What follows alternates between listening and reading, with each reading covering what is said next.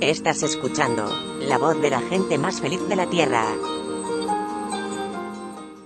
La gente más feliz de la Tierra, capítulo 2, quinta parte. Apretado entre mis hermanas en la parte trasera del automóvil, pensé que los 27 kilómetros entre Downey y el este de Los Ángeles jamás me habían parecido tan largos. Finalmente llegamos a la casa 4311 de Unión Pacific. Marchamos como una tropa por el camino de grava a lo largo de las bellamente alineadas matas de albahaca, perejil y otras hierbas de cocina. La puerta principal se abrió de par en par y allí de pie estaba Siracán, Tirón, Eduardo y el hermano mayor de Rose, tíos y tías, abuelas y un sinnúmero de primos. Detrás de todos ellos se hallaba Rose, con un vestido veraniego de color de su nombre. No pude verla mucho, porque la reunión se deshizo de inmediato, y como era costumbre armenia, en grupos que se excluían mutuamente, los hombres en un lugar del gran salón y las mujeres en el otro. De vez en cuando yo miraba hacia el grupo donde Rose estaba sentada con mis hermanas y me preguntaba en qué estarían hablando las chicas. Rose tenía la misma edad de mi hermana Lucy y me preguntaba si yo podría hablarle a Rose con la misma naturalidad y facilidad con que lo hacía con Lucy. Tampoco tomé parte en la solemne conversación que mantenía mi padre y Siracán Gabrielian desde dos cómodos sillones uno junto al otro. Fuera lo que fuese que hablaban entre ellos, ambos hombres parecían satisfechos. Ya en la puerta el señor Gabrielian dijo a mi padre, le haré llegar tu mensaje a Rose. Y dos semanas después, el tío Hanonian transmitió la histórica respuesta. Rose se casaría conmigo. Ahora venían las cinco noches tradicionales de celebración en la casa de la novia para festejar una respuesta afirmativa. Había alegres noches de cantos, comidas especiales, discursos y mutuas felicitaciones porque entre los armenios no son dos individuos, sino dos familias las que se casan la una con la otra. Una noche Rose nos dio un concierto de piano y mi corazón se infló de orgullo al contemplar sus dedos volando con tanta ligereza sobre el teclado. Yo había tomado lecciones de violín una vez, pero lo dejé de mutuo acuerdo con mi profesor y con todos los que estaban dentro de los límites del auditorio. Florence había heredado ambas cosas, el violín y las lecciones, y ella también tocó para ambas familias reunidas. Tenía ocho años y su ágil brazo derecho se inclinaba amorosamente alrededor del brillante instrumento de madera. Vino la noche de entregar la prenda, ese regalo tradicional del chico a la muchacha que simbolizaba la nueva relación. En este caso, se trataba de un reloj de pulsera de diamantes.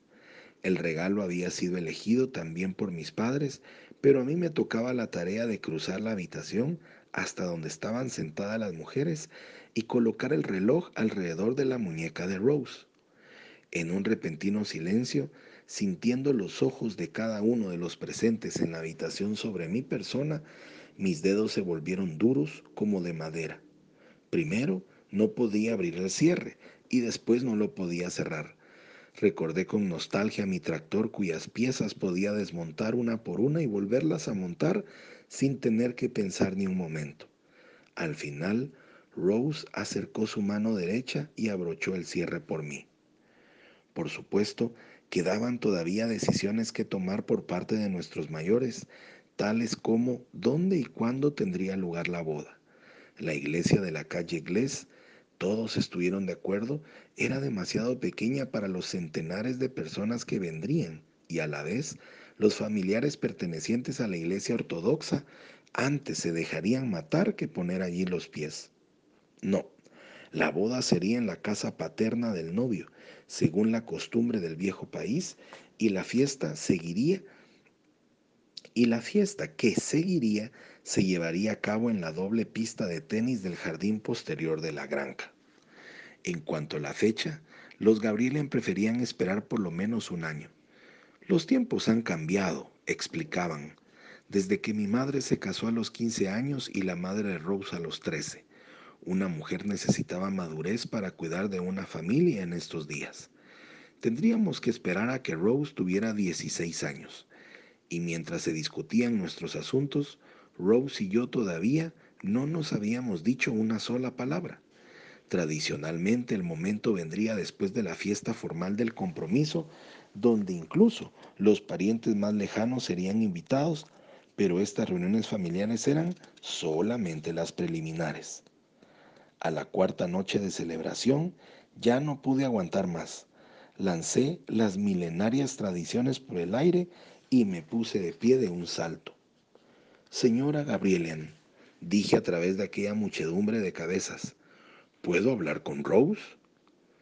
Durante unos horribles instantes la señora Tirón Gabrielian me miró en silencio.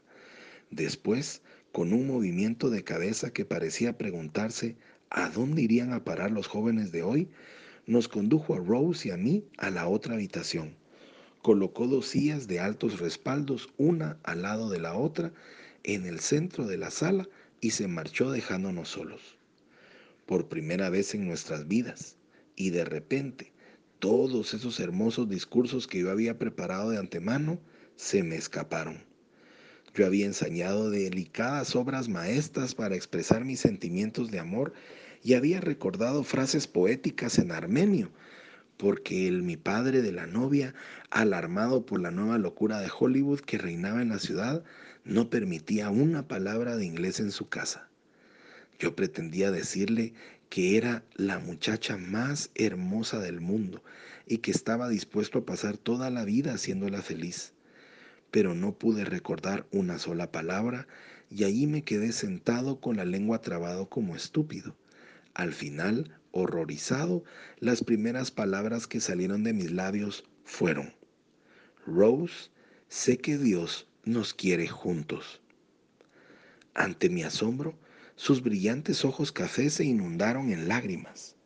Demos, musito, he orado toda mi vida para que el hombre con quien me tuviera que casar me dijese esas palabras antes de todo. Tres semanas después llegó el momento del compromiso oficial cuando la novia recibiría el anillo. Fuimos juntos a un almacén de mayoreo a escoger el diamante, acompañados, por supuesto, de una larga tropa de familiares. El nombre de la dependienta todavía lo recuerdo. Era señora Erhardt. Hablamos acerca de su hija Amelia que acababa de cruzar el Océano Atlántico sola en un avión. Descubrí a Rose mirando a hurtadillas un diamante pequeño que había en una de las bandejas, pero mi madre había elegido otro. No se nos ocurrió a ninguno de los dos contradecir la decisión.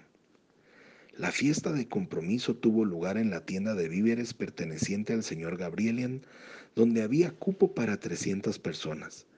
Después de esto se me permitió visitar a Rose tan a menudo como quisiera, lo cual sucedía todas las noches cuando yo no trabajaba.